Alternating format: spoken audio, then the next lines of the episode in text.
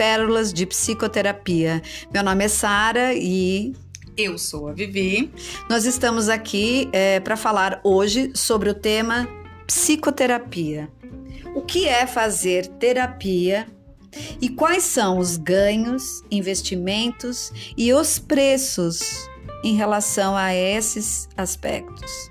Tem uma grande diferença entre investimentos e preços, mas a gente vai estar falando isso no decorrer hoje do nosso podcast. Quer começar a falar alguma coisa? Sara, é... por que, que a gente traz primeiramente esse tema, né? Acredito que seja para a gente começar pela cabeça mesmo. É... A, a terapia, infelizmente, nos dias de hoje, ainda é vista como ah, não é para mim, ah, é só para quem tem dinheiro, ah, é só para quem pode, é, é, é ainda vista como para loucos, né? Essa semana mesmo eu vi um post muito bonitinho que logo mais eu vou postar lá no meu, nos meus status, que é uma, uma foto do Freud, né? Ele com o charutinho dele, assim, acho chique pessoas que entendem que psicoterapia não é para loucos. E é exatamente isso. É, não só, a gente não tá falando isso aqui, não só porque estamos psicólogas, não é mesmo, Sara, mas porque a gente vê realmente a importância da psicoterapia, a efetividade no nosso dia a dia, no nosso cotidiano com os nossos clientes, pacientes, certo? É. Eu acho que de início seria interessante a gente entender qual é o sentido e o significado desse trabalho.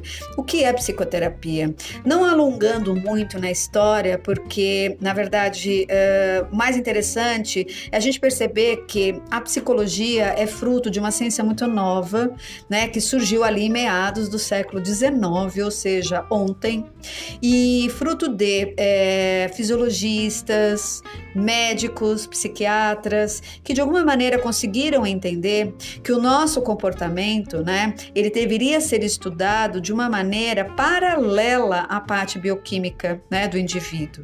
Então, é, nem tudo precisaria ser visto apenas como patologia, e sim, né, ou seja, numa outra área, num outro campo mais sub, subjetivo que poderia estar falando sobre alma. Então, psi como tradução é a tradução de alma, cologia é como se fosse o estudo da alma. Para o estudo da alma, a gente não consegue ver isso em laboratório. Então, daí, em meados do século XIX, começou uma série de iniciativas na Europa e principalmente em Leipzig, lá na Áustria, estudiosos Freud. Antes de Freud existiam lá os contemporâneos dele, que era Wundt, enfim, figuras que trabalhavam dentro dessa área de fisiologia e de medicina que entenderam que havia um momento onde havia necessidade de se instituir um estudo, né, falando mais sobre alma e comportamento que não necessariamente iria perpassar sobre os conteúdos patológicos da bioquímica, ou seja, da biologia? Sara, eu tenho costumado e me acostumado a fazer como um mantra que nós somos seres dimensionais. Então, uh, eu conheci recentemente esse termo que está sendo utilizado atualmente na psicologia, que nós somos seres biopsicossócio-eco-espirituais que são as nossas dimensões. Então, assim, eu tenho sim a, a, minha dimensão biológica, onde eu sou química, eu sou orgânico, eu sou fisiologia. É, eu tenho a minha dimensão psicológica, onde eu tenho a minha psique, o meu intelecto, como eu absorvo e adquiro todos os aprendizados e como eu elaboro as, as, as, minhas emoções. Eu sou sócio, porque eu sou um, um ser e, os, e, e gente precisa de gente gente para se sentir gente, então a gente precisa do outro semelhante para poder ser sociável e também receber aprendizado. Eu sou eco porque eu faço parte do sistema, eu estou dentro da ecologia, então assim, as mesmas, os, os mesmos elementos que eu tenho, a natureza também tem. Quando a gente fala somos todos um, é porque exatamente é isso, somos formados da mesma energia, da mesma composição de matéria, átomos, né? Digamos assim. É, e nós somos seres espirituais. E entenda-se aqui, eu sempre faço esse friso pessoal de que seres espirituais, dentro da questão de sentido de vida, então, não relacionado especificamente a uma egrégora religiosa, a um sentido religioso, a um mito, né? Mas sim no sentido de sentido de vida. Então, estou aqui como um ser espiritual a serviço do que dessa vida, né? Então, eu sempre começo partindo por essa premissa, que nós somos seres com essas dimensões. E aí, como é que eu vou elaborar todas essas dimensões? Eu tenho que pensar só enquanto corpo? se eu sou psicológico, social, eco e, e, espiritual. Então, e como é que a gente consegue fazer isso? Muitas pessoas não conseguem, a maioria, acredito que de 100%, né, Sara? 99,9% de pessoas não conseguem por si só olhar para todas essas dimensões e, nossa, eu funciono assim, ou nossa, eu entendo dessa forma. A gente precisa do da psicoterapia, do auxílio do outro. Pois é, porque assim, até para a gente entender, né, é, qual seria a função e o sentido do trabalho da psicoterapia, porque a psicoterapia é mais uma ferramenta de autoconhecimento, né? Ela foi validada, eu estava tentando explicar lá no início, no começo do século XIX, para que ela pudesse ter um respeito mediante aquele nível de consciência da época, mas além dela, né, é, no Oriente, em outras culturas ou de outras maneiras, existem várias formas de você preconizar o seu autoconhecimento. E o autoconhecimento, independente da cultura, é muitas vezes uma ferramenta muito ameaçadora dentro de sistemas sociais que precisam né, dominar grandes massas e se você tem autoconhecimento, você se torna menos dominável. Daí que desde enquanto a psicologia, por exemplo, se instituindo como estudo né, da alma humana, começou a encontrar algumas dificuldades e até hoje, por incrível que pareça, ela briga para poder ter seus direitos reconhecidos e assinalados para a gente sair dessa ideia de que a psicoterapia é para loucos, a psicoterapia é desvalorizada porque na verdade não leva a nada, a psicoterapia é coisa do demônio, a psicoterapia tem que dizer que algumas patologias existem, sendo que é, essas patologias que é, são interessantes serem ditas, porque lembra uma onda, né, que todo mundo estava dizendo que é, gay é uma doença, né? Então, quer dizer a psicoterapia ela é bombardeada e a psicologia como é, representante dessa linha, né?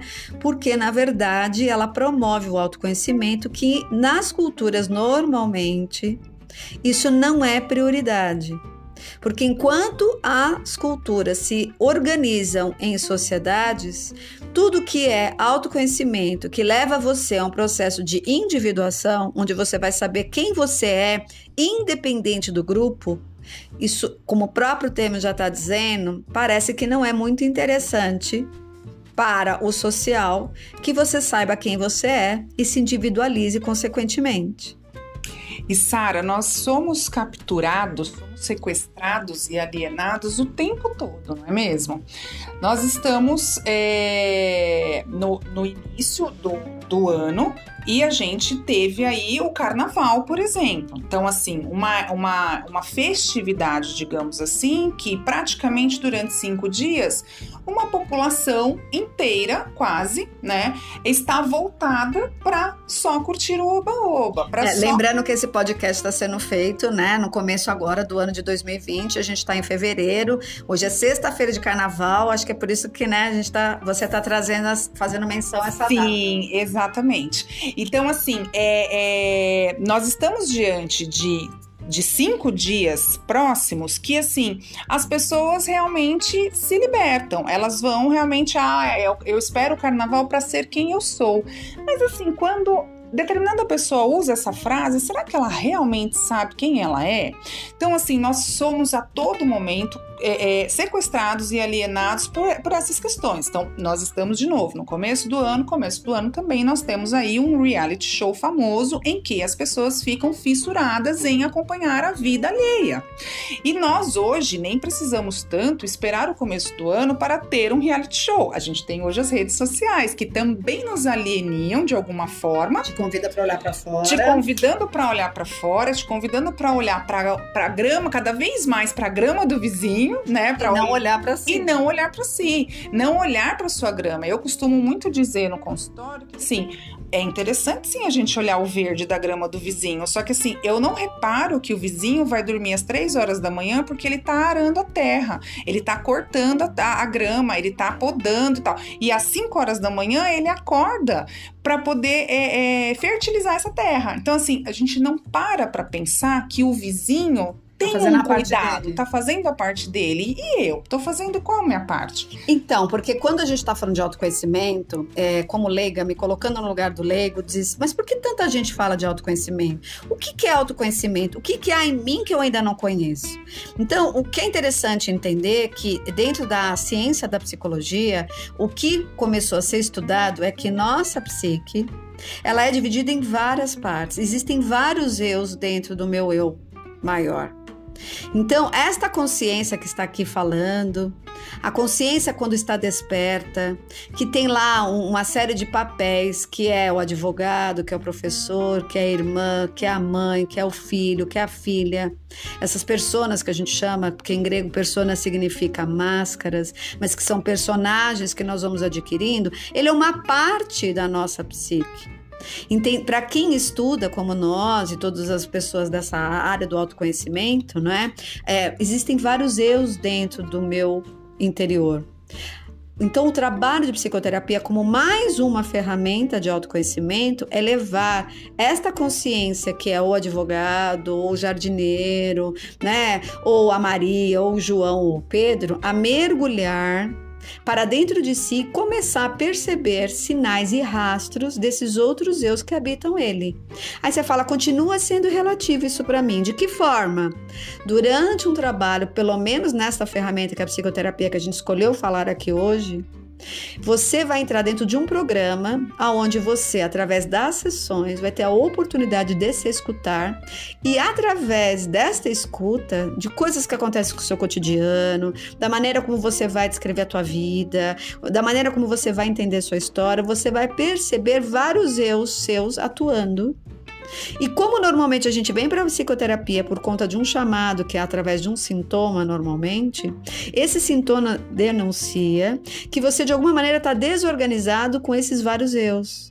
E a ferramenta da psicoterapia tem como objetivo principal reorganizar e realinhar né? É, a sua atenção, o seu olhar, é, esses vários eus, para funcionar de uma maneira mais una não tão separado. Tem gente ainda que vive a vida inteira achando que é só aquilo que está na consciência. Ou seja, eu sou João, R, é, CRP tal, ou RG tal, ou SIC tal, é, tenho lá minha carteirinha da OAB, né? Eu sou filho de João, de Maria, ou eu tenho dois filhos. Eu... Não, você é esses papéis todos, mas por desconhecer esses outros eus que você também tem, que podem aparecer por sonhos, podem aparecer através das expressões artísticas, pode aparecer através dos seus sintomas. Né? Por desconhecer esses vários eus, você começa a desencadear muitas vezes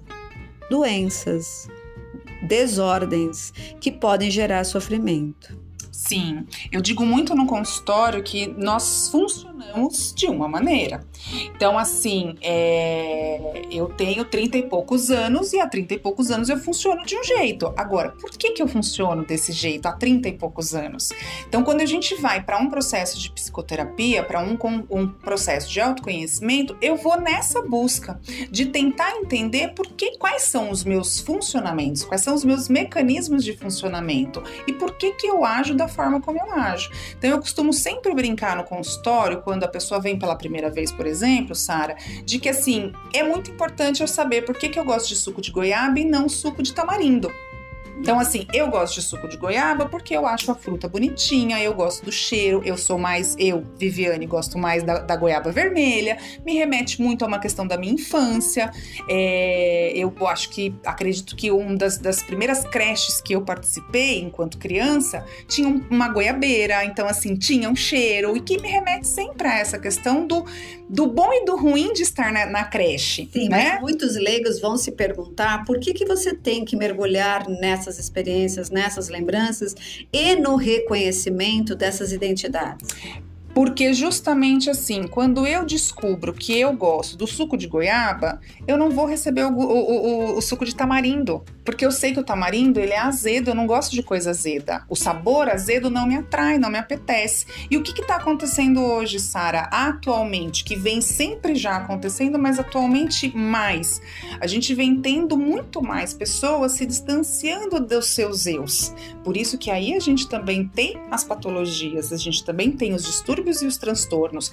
E aí, com isso, eu vou sendo introjetada a goela abaixo, praticamente assim, pelo suco de tamarindo. Só que eu, eu não percebo se eu gosto daquele suco ou não, eu vou me acostumando com aquilo. E aí, de repente, chega um determinado momento da minha vida que eu falo, nossa, eu não quero mais esse suco de tamarindo. Só que aí eu não sei por que, que eu não quero.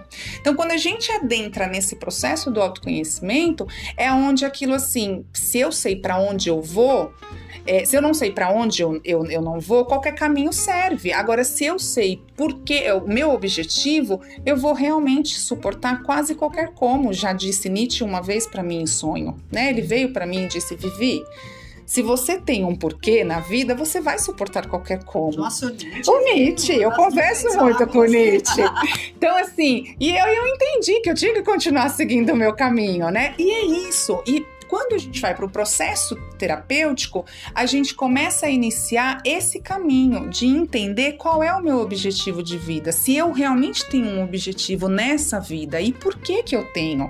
E por que que é interessante? Porque aí de novo, eu não fico à mercê de um sistema, de um sistema que me reprime, de um sistema que me tolhe, né, de tolir, um sistema em que me dá uma repreensão o tempo todo, um sistema que diz que eu tenho que fazer o que eu não tenho que fazer, é um sistema em que me dá regras que são alusórias, que são regras mais interessantes para esse próprio sistema, para quem participa desse próprio sistema, do que para quem está na base da então, pirâmide. Mas bom seria se tudo isso pudesse acontecendo sem ter nenhuma situação complicada. Porque o que acontece? Qual é o problema de seguir a massa? Vamos pensar tá? Então, para poder chegar nessa conclusão e construir bem esse pensamento. Qual é o problema de eu gostar o que o outro posta? Qual é o problema de eu me tornar consumista, dependendo dos influencers? Qual é o problema de eu olhar a grama do vizinho que está verde e achar que só a grama dele é verde? Nada disso seria um problema se esse desvio das coisas que são realmente personalizadas naquilo que eu sou e são desconhecidas, são abandonadas, começassem a me causar sintomas. Então, o que, que, é visto e por que, que as pessoas então chegam no consultório? Porque também, dentro da nossa cultura, as pessoas procuram a ferramenta da psicoterapia porque estão tendo, é, estão tendo sintomas. O que, que, é o sintoma que eu acho que eu já falei em outros episódios? O sintoma na tradução ele representa a queda. Que queda é essa? Eu tenho sintomas de várias naturezas, né? Os sintomas eles podem ser nos seres humanos sintomas físicos, sintomas emocionais, de dores emocionais ou muitas vezes também de mal-estares emocionais ao qual o indivíduo não consegue quebrar esse quebra-cabeça, uhum. né? E mal-estares também espirituais, mas são sintomas, ou seja, desordens dos seus estados de equilíbrio. Aonde começam as desordens? Quando você se distancia da sua essência e quando você se distancia da sua essência, quando você vai deixando de reconhecer quem você é em detrimento do que o outro propõe, ou do que a vida mostra, ou da tendência da tua cultura, de onde você nasceu, te leva. Você até pode ir até um certo ponto, mas um arquétipo que existe na natureza é você vir cumprir qual é a sua missão no sentido daquilo que você tem secretado é, na tua essência. É a mesma coisa, né? Que uma semente de girassol ser plantada, ela só vai poder dar girassol. Ela não vai poder dar margarida, ela não vai poder dar lira, ela não vai poder dar pinheiro. Se eu tentar tornar né, um girassol, um pinheiro, uma margarida, né, ou uma outra planta, eu vou estar agredindo, né, o que ela secreta de informações que são extremamente essenciais a ela. Seres humanos, enquanto energia, é a mesma coisa. Se eu começo a ir para um caminho, ter comportamentos, comprar valores que fogem ou que se distanciam da minha essência, que muitas vezes eu nem sei qual é, um dos grandes sinalizadores disso é o sintoma que sinaliza a desordem. Que desordem? De que eu estou saindo, literalmente, daquilo que eu sou para ser outra coisa que eu não sou. Mas nem sempre eu sei o que eu sou. Então, psicoterapia ou qualquer outra ferramenta vem a serviço do que? Trazer você de volta para a tua semente, entender a tua semente e ir germinar aquilo que está programado para você ser. Não com uma coisa é, fechada, mas predisposta a ser. Todos nós trazemos secretados em nós mesmos códigos da nossa essência, que precisam vir por um mundo, ganhar expressão e se reconhecer. Não é eu que estou dizendo isso. Os sintomas dos meus clientes quando chegam no consultório mostram que eles se desviaram do caminho deles e criaram uma desordem, consequentemente com sintoma, seja um transtorno de ansiedade, uma síndrome do pânico, uma dor que não tem né, um, um, uma causa, uma depressão, percebe? Ou muitas vezes dores somáticas, problemas físicos. E que se a gente for buscar o caminho, a gente sempre pergunta e fala né, para o indivíduo quando vem. Bendito seja o seu sintoma que te chama de volta do caminho que você desviou. Sim. É... Se a gente for parar para pensar nessa linha de raciocínio que você está, toda doença é positiva né? Porque assim, quando nós estamos na doença, é onde nós somos realmente convidados a fazer uma pausa, muitas vezes obrigatória, porque a gente não entende os sinais da vida, por justamente a gente não ter esse autoconhecimento, não ter a noção de como a gente funciona, e aí vem o, o, o sintoma, vem a doença, para me convidar a olhar para esse meu eu. E aí, para os meus outros eus que estão se manifestando também de alguma maneira. Então, assim, hoje eu recebi um, um, um texto X, que depois, mais para frente, eu até compartilho com, com todos vocês, que tem uma frase que me chama atenção, que é assim: lutamos todos os dias por alguma coisa que não sabemos se é o que realmente queremos. E aí eu vou lançar essa, essa reflexão aqui para vocês. Hoje você acordou, abriu teus olhos, escovou os teus lindos dentes e saiu da tua cama, da tua casa, para qual luta? Para qual luta você foi hoje? Para qual luta você está indo todos os dias? Essa luta tem um sentido para você ou você está só correndo também igual a massa? Ou você também está indo numa onda aí que você não sabe nem que correnteza é essa, se é marolinha, se é, é, é ondas gigantes, né? Então, assim, quando a gente traz a questão do autoconhecimento, é essa a importância de eu poder realmente entrar em contato com o que eu sou e descobrir quem é esse eu sou. Então, de qualquer maneira, é, isso tudo deve ser muito novo para muita gente. Isso tudo deve ser bem assim diferente dentro de várias perspectivas de onde eu fui criado. Mas tem coisas muito importantes ainda a serem ditas que eu acho que nem cabe num único podcast sobre o tema, que a gente poderia até futuramente dar uma extensão, uma parte 2, né, Vivi, a esse tema da da psicoterapia, da sua importância, Sim. porque isso também envolve valores, né? É, envolve investimento, envolve preços, porque tem um preço também você descobrir aquilo que você é. Você muitas vezes é criado para estar tá num lugar tão diferente daquilo que você descobre que não é, que deveria estar tá fazendo outro caminho, que tá, deveria estar tá fazendo outras escolhas, deveria estar fazendo outras lutas, que isso também tem um preço. Sim, e nem todo mundo está disposto, e não é nem disposto de realmente disponível, né, Sara, mas é em total prontidão mesmo, em total terreno já arado para que possa receber essas descobertas, esses conteúdos novos, e aí não entra na, na, no processo. Então, quantas, quantos pacientes, clientes nós temos, Sara, em que vem uma vez, duas vezes, três vezes, um mês. Ou que fica dentro, fazendo a manutenção do trabalho terapêutico, mas ali procurando prontidão para poder é, internalizar e integrar aquelas, aqueles insights e aqueles, aquelas descobertas que ele vai fazendo ao longo do tempo né? É, a gente estava falando antes da gravação, aqui numa conversa, o quanto, é, de certa forma, muitas vezes, numa metáfora, né? A, a coisa de você não saber das coisas, né? A ingenuidade, a pureza protege. Porque na medida que você vai ganhando consciência das coisas, você vai assumir uma responsabilidade diante Sim. disso, né? Porque você se torna responsável daquilo que você reconhece, descobre, percebe. E a gente entende também o quanto é difícil, muitas vezes, ter a prontidão de estar à altura daquilo que você vai descobrindo. Então, é delicado, eu acho que a gente fala muito, é, principalmente numa cultura onde não privilegia, o que a gente está repetindo muito aqui, a ideia do autoconhecimento, e no que dirá quando o indivíduo vem, a dificuldade até de ver nisso um investimento, uhum. né? Porque a psicoterapia vai ser uma ferramenta que não tem um prazo determinado. É um investimento que tende a ser a médio e longo prazo. Por quê? Nós, na verdade, chegamos numa determinada idade da vida e não vai ser, às vezes, em três dias, em quatro dias, que a gente vai conseguir transformar, integrar, né, revelar tudo aquilo que a gente precisa. Então, a gente costuma trabalhar com um produto, né, que a gente não tem como definir como vai ser o formato desse produto. Sim.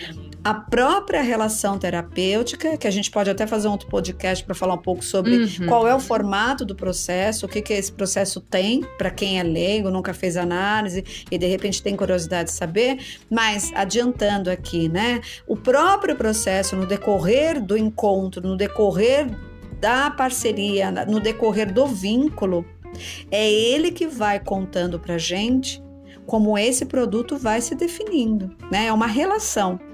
Então é difícil a gente pensar em precificar. A gente tem que trabalhar a ideia do investir, porque quanto mais você está disposto a investir no teu processo, mas você está dizendo para si mesmo que você está disposto a receber o que o processo tem para te dar. Sim. E o que a gente percebe normalmente é que, sem saber, inconscientemente, quanto menos você né, consegue investir nisso, significa que você já está dando uma dica, um spoiler do que você não está tão aberto para poder receber ou disponível para aquilo que o processo vai te dar. Exato. Porque ele vai te tornar responsável por isso.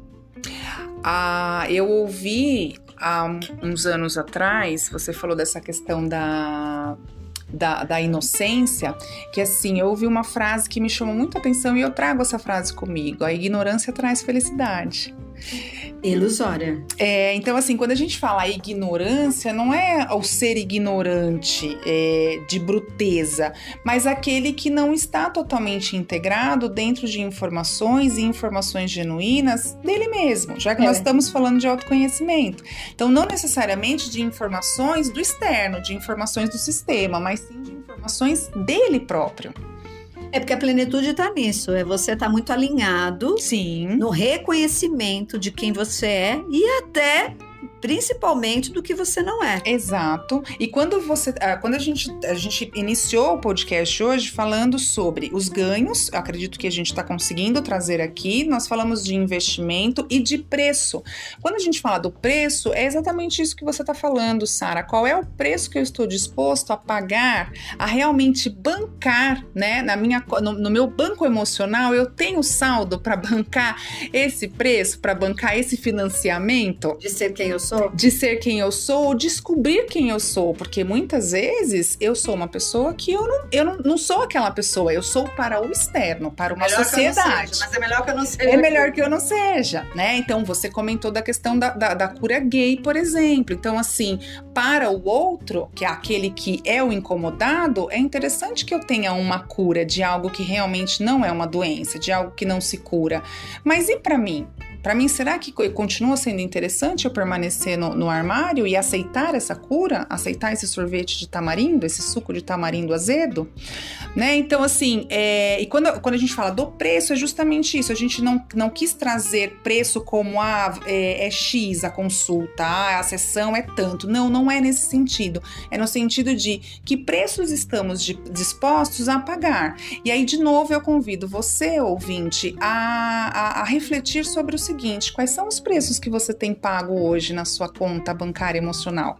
Quais são os débitos que vêm sendo é, é, é, é, realmente debitados lá na sua conta que a tua fatura tá alta? Porque muitas vezes eu, eu costumo brincar que a gente tem uma tendência, e nós somos estimulados a isso, a pegar a fatura de cartão de crédito do outro e pagar com o próprio dinheiro, com o dinheiro que a gente tem. tem. Né? Então, já assim. é um grande símbolo. Que já é um grande símbolo, que já quer dizer muito do que somos nós. Sim. Então, olha, você vê. Se você quiser viver uma vida barata, não entre em contato. É melhor nem saber quem você é. Exato. Agora, se você começa a perceber o quanto você é caro para você mesmo, pense com carinho não só na ferramenta da psicoterapia como autoconhecimento, mas pense no ganho que é você sair da alienação, sair da grama do vizinho e olhar para você e cultivar o teu próprio jardim. Não tem aquela frase, eu preciso cuidar do meu jardim para que as borboletas venham até mim? É exatamente e literalmente, sem metáfora, é isso, né, Sara? A gente precisa cuidar do nosso jardim, cuidar da nossa graminha, para que realmente a gente colha os nossos próprios louros.